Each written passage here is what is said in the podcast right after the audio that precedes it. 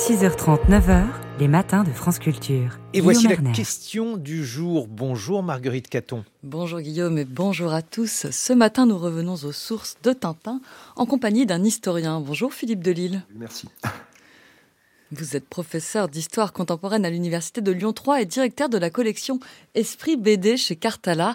Tintin est devenu un héros universel, mais à l'origine, c'est un héros catholique et c'est peut-être ce qui a assuré son succès, du moins dans ses débuts. Car les premières aventures de Tintin, Philippe Delille se trouve dans le petit 20e. Que sait-on de ce journal? C'est un journal confessionnel? Alors oui, c'est un, c'est un supplément pour la jeunesse d'un grand quotidien, enfin d'un quotidien catholique bruxellois. Il y a plusieurs journaux, journaux catholiques en Belgique à cette époque.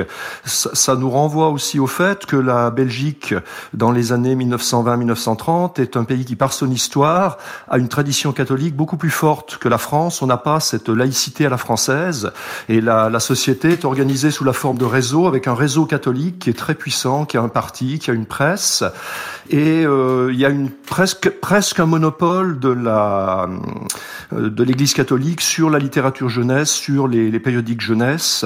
Euh, beaucoup d'enfants sont passés par les réseaux catholiques, par le scoutisme, par les collèges, etc. Donc, finalement, il y, a, il y, a, une certaine logique à ce que Hergé euh, produise son Tintin dans un journal catholique. Et Hergé non seulement produit son Tintin dans ce journal, mais il est même le rédacteur en chef du petit 20e, Georges Rémy, de son vrai nom. Lui-même est proche des milieux catholiques et conservateurs de l'époque. Tout à fait. C'est euh, le, monde catholique est un, monde divers. C'est, c'est pas seulement le, l'adhésion à la foi. Il y a des projets de société, il y a des projets politiques.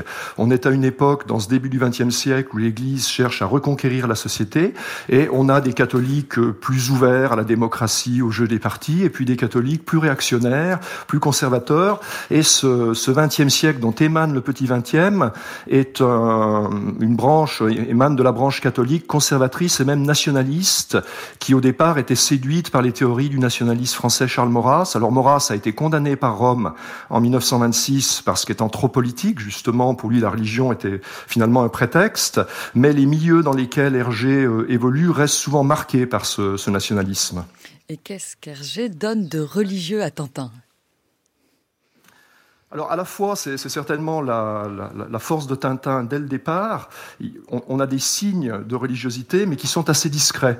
Euh, ce petit 20e était un journal qui avait été lancé au départ pour les louveteaux, pour les scouts, et, et le scoutisme catholique, même s'il est évidemment confessionnel, il met beaucoup l'accent sur l'aventure, l'esprit d'aventure. C'est ce qui séduit d'ailleurs certainement des, des, des, jeunes comme Hergé. Euh, le directeur de, du 20e siècle, l'abbé Wallet, est un curé très, très politique, et, et du coup, Hergé a sans doute une certaine liberté pour ne pas tomber dans la, dans la piété, dans la dévotion.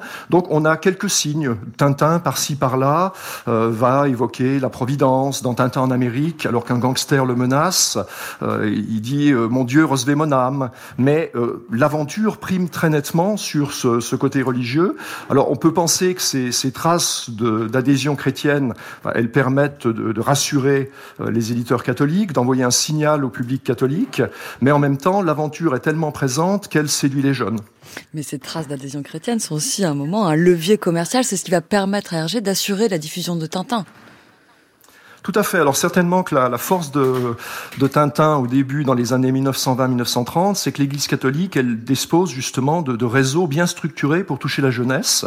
Il y a les patronages, qui sont des institutions qui offraient aux enfants le jeudi soir, par exemple, des loisirs sportifs en, en Belgique ou en France. Il y a le scoutisme, il y a toutes sortes de mouvements de piété.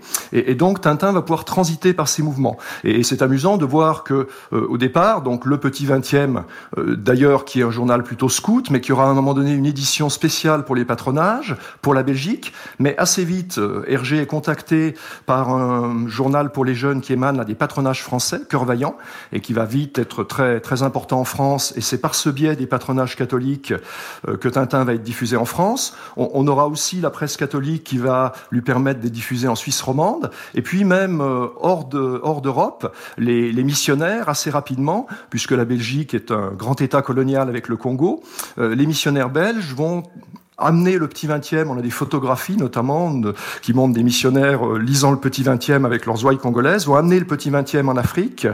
Euh, et il y aura, il y aura des relations. Il y aura même un, un, un, dès les années 30 un, jeune Africain, lecteur de Tintin, qui va envoyer une BD au petit 20e et le petit 20e la publiera. La publiera. quand est-ce que Tintin se laïcise, en fait? Et quand est-ce qu'il sort de ce public dévot? Alors, peu à peu, euh, le XXe siècle, le petit XXe et le XXe siècle, à la fin des années 30, voient leur tirage baisser. Euh, finalement, s'arrête juste avant la, Seconde Guerre mondiale. Euh, Hergé, on le sait, fera le choix à ce moment-là de, de collaborer à un grand journal euh, qui est passé sous contrôle allemand, le soir, le soir volé, qui a des tirages beaucoup plus importants. Et, et, à partir de là, progressivement, euh, évidemment, comme il publie plus dans un journal confessionnel, il est moins nécessaire euh, d'affirmer le catholicisme de Tintin.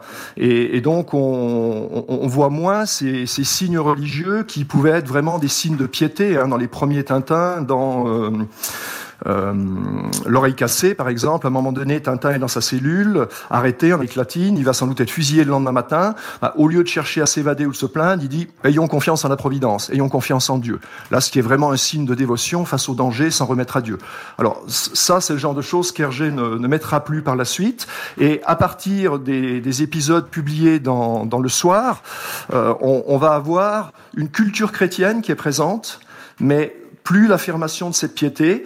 Euh, par exemple, une culture chrétienne, euh, dans les, les, épisodes euh, avec le, le trésor de Rackham le Rouge, on voit le capitaine Haddock qui fait une plaisanterie à propos de la localisation. Les, les Dupont cherchent à localiser le trésor. Les coordonnées qu'il lui donne, il, il s'en amuse, c'est les coordonnées de Saint-Pierre de Rome. Donc on peut déduire que le capitaine Haddock connaît les coordonnées géographiques de la basilique Saint-Pierre. Enfin, c'est une référence qui est de l'ordre culturel, qui n'est pas de l'ordre religieux. Oui, donc progressivement, Tintin quitte ce monde de la presse catholique pour euh, la presse jeunesse. Merci beaucoup Philippe Delille de toutes ces explications.